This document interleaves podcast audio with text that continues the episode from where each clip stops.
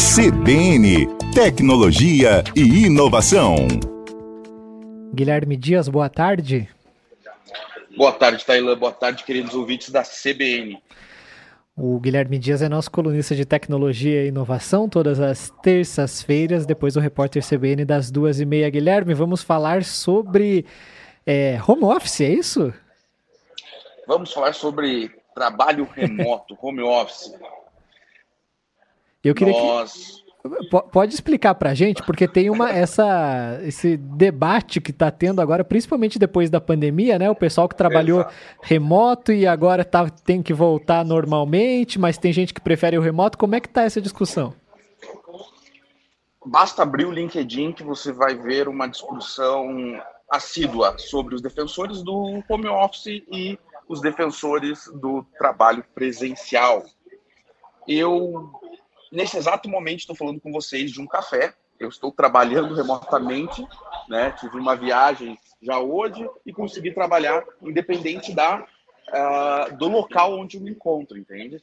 E quando você abre o, o LinkedIn, você vê essa discussão acalorada. Muitos gestores de grandes empresas, principalmente, eles estão pressionando para que os profissionais que ficaram em regime home office nos últimos anos retornem às suas atividades presenciais.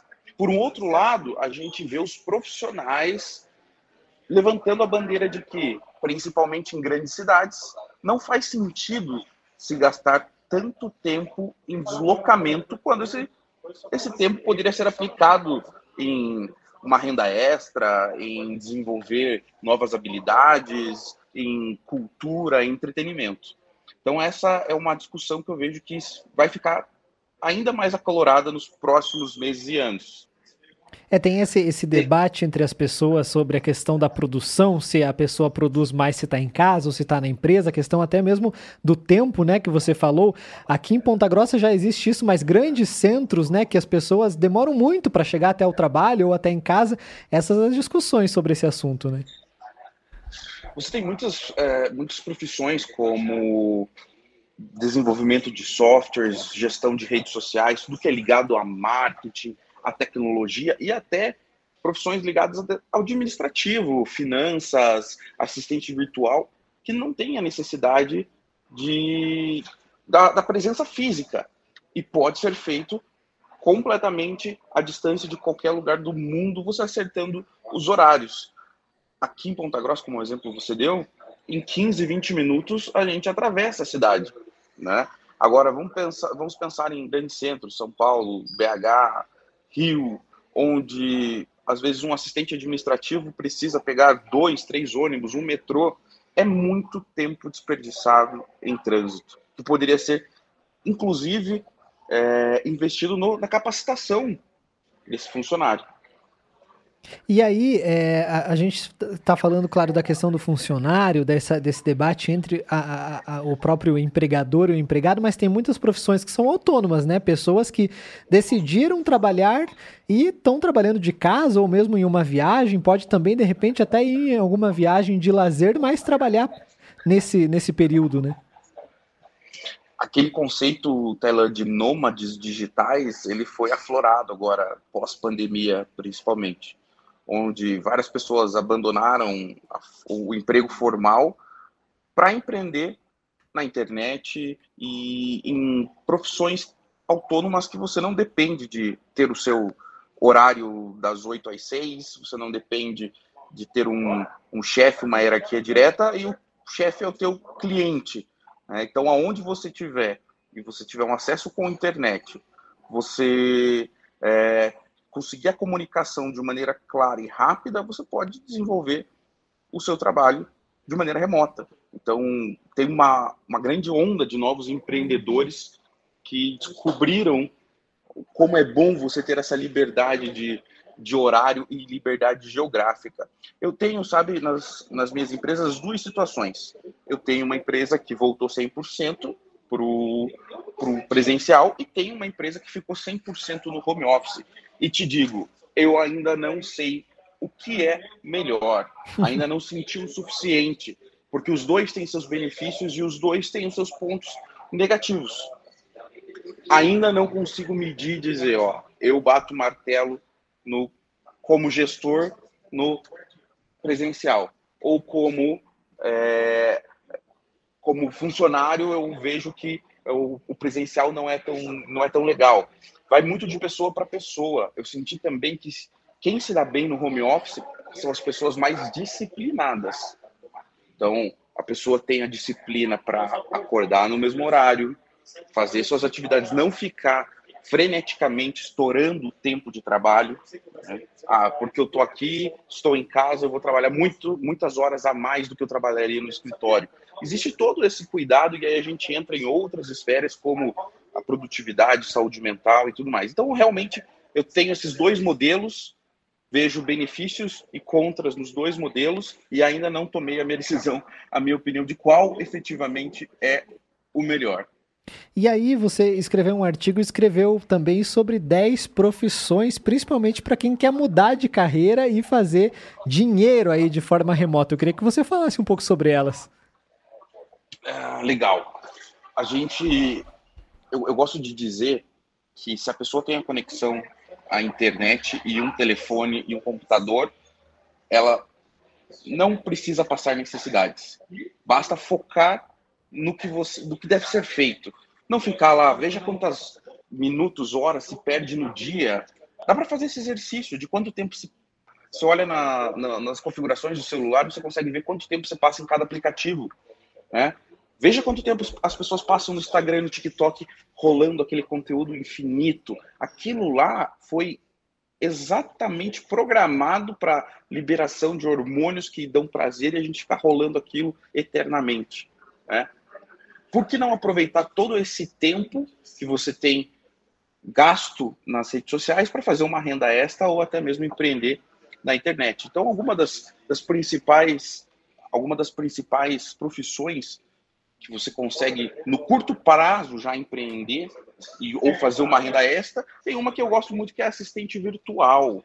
Assistente virtual é uma profissão onde você faz como se fosse um secretariado executivo você organiza agendas de gestores, de empresários, você faz pagamento de contas, você faz uma série de trabalhos administrativos. E o mais legal, você não precisa trabalhar necessariamente para uma empresa só. Você pode atender outras empresas. Você vai empreender, você vai emitir nota fiscal e trabalhar para mais de uma empresa. É muito possível você fazer, inclusive, uma boa renda através de assistente virtual. Um que é muito próximo ao mercado é a gestão de mídias sociais. Com a pandemia, os empresários entenderam a importância de estar na internet, seja o pequeno empresário, o médio ou grande. E hoje a internet é bastante democrática para o pequeno empresário, que muitas vezes não tem um investimento necessário para fazer um veículo de massa, é, para fazer uma televisão. Ele consegue transferir essa mensagem consegue, consegue é, fazer propaganda usando as redes sociais, mas ele precisa de alguém que faça isso para ele. Então, o gestor de redes sociais, ele tem um amplo mercado para trabalhar dentro da internet em qualquer lugar do planeta. Bem como, eu vou citar aqui agora é, pontualmente outras profissões, como redator, desenvolvedor de sites, professor de idiomas. O professor de idiomas ele não tem barreira ele pode atender no mundo inteiro, editor de vídeo, consultor de negócios, gerente de projetos, vendedor online. Você tem hoje o, o vendedor de lojas de grandes, é, grandes empresas varejistas, como o varejo de departamentos, onde você pode virar um afiliado. Você pode vender geladeira, você pode vender sofá, você pode vender uma série de coisas usando o seu link de afiliado trabalhando na internet. Os fotógrafos também têm um mercado muito grande para trabalhar no digital. Os fotógrafos podem usar toda a sua criatividade, todo o seu portfólio para vender as suas imagens para bancos de imagem como o Pixabay e o Adobe Stock. Então, a gente hoje é possível você ter uma profissão sendo bem remunerado, atendendo clientes do mais diverso padrão, tipo estando em qualquer lugar do planeta e fazendo a sua própria rotina. Mas aquilo que eu te falei, Taylor, é um modo de trabalhar para quem tem muita disciplina, porque não é aquela coisa que a gente vê na internet, a foto, você com o computador na praia e tudo mais. Não, você precisa ter uma rotina de trabalho, você precisa ter uma disciplina, porque, querendo ou não, é trabalho também. E, e, eu queria que você falasse um pouco sobre os instrumentos, porque principalmente com essa, essa questão da pandemia e aí todo mundo trabalhando, estudando de forma remota, né, de, de como foi possível, as ferramentas acabaram é que foram aprimoradas pelas empresas donas dessas ferramentas. E a gente usa muito no nosso dia a dia, nas nossas é, conversas com amigos, com familiares, mas elas podem ser usadas também na questão dos negócios e dos, dos nossos empregos, né, das, do nosso trabalho remoto, principalmente o WhatsApp, né? O WhatsApp é muito importante para o trabalho remoto. Você vê que a gente teve uma explosão das videoconferências, né? Então a gente tem o, o, Zoom, que é uma ferramenta muito conhecida, corporativa. Tudo isso nasceu com o Skype, né? Ainda tem grandes empresas que usam o Skype, mas ele deixou de ser tão popular como era. Então nós tínhamos o Skype, aí veio o Zoom, que o valor de mercado explodiu durante a pandemia. O Google tem uma ferramenta muito boa, que é o Google Meet. Ela é leve, é uma ferramenta fácil de você usar no celular, de você usar no computador. E agora, recentemente, o WhatsApp lançou a novidade do compartilhamento de tela.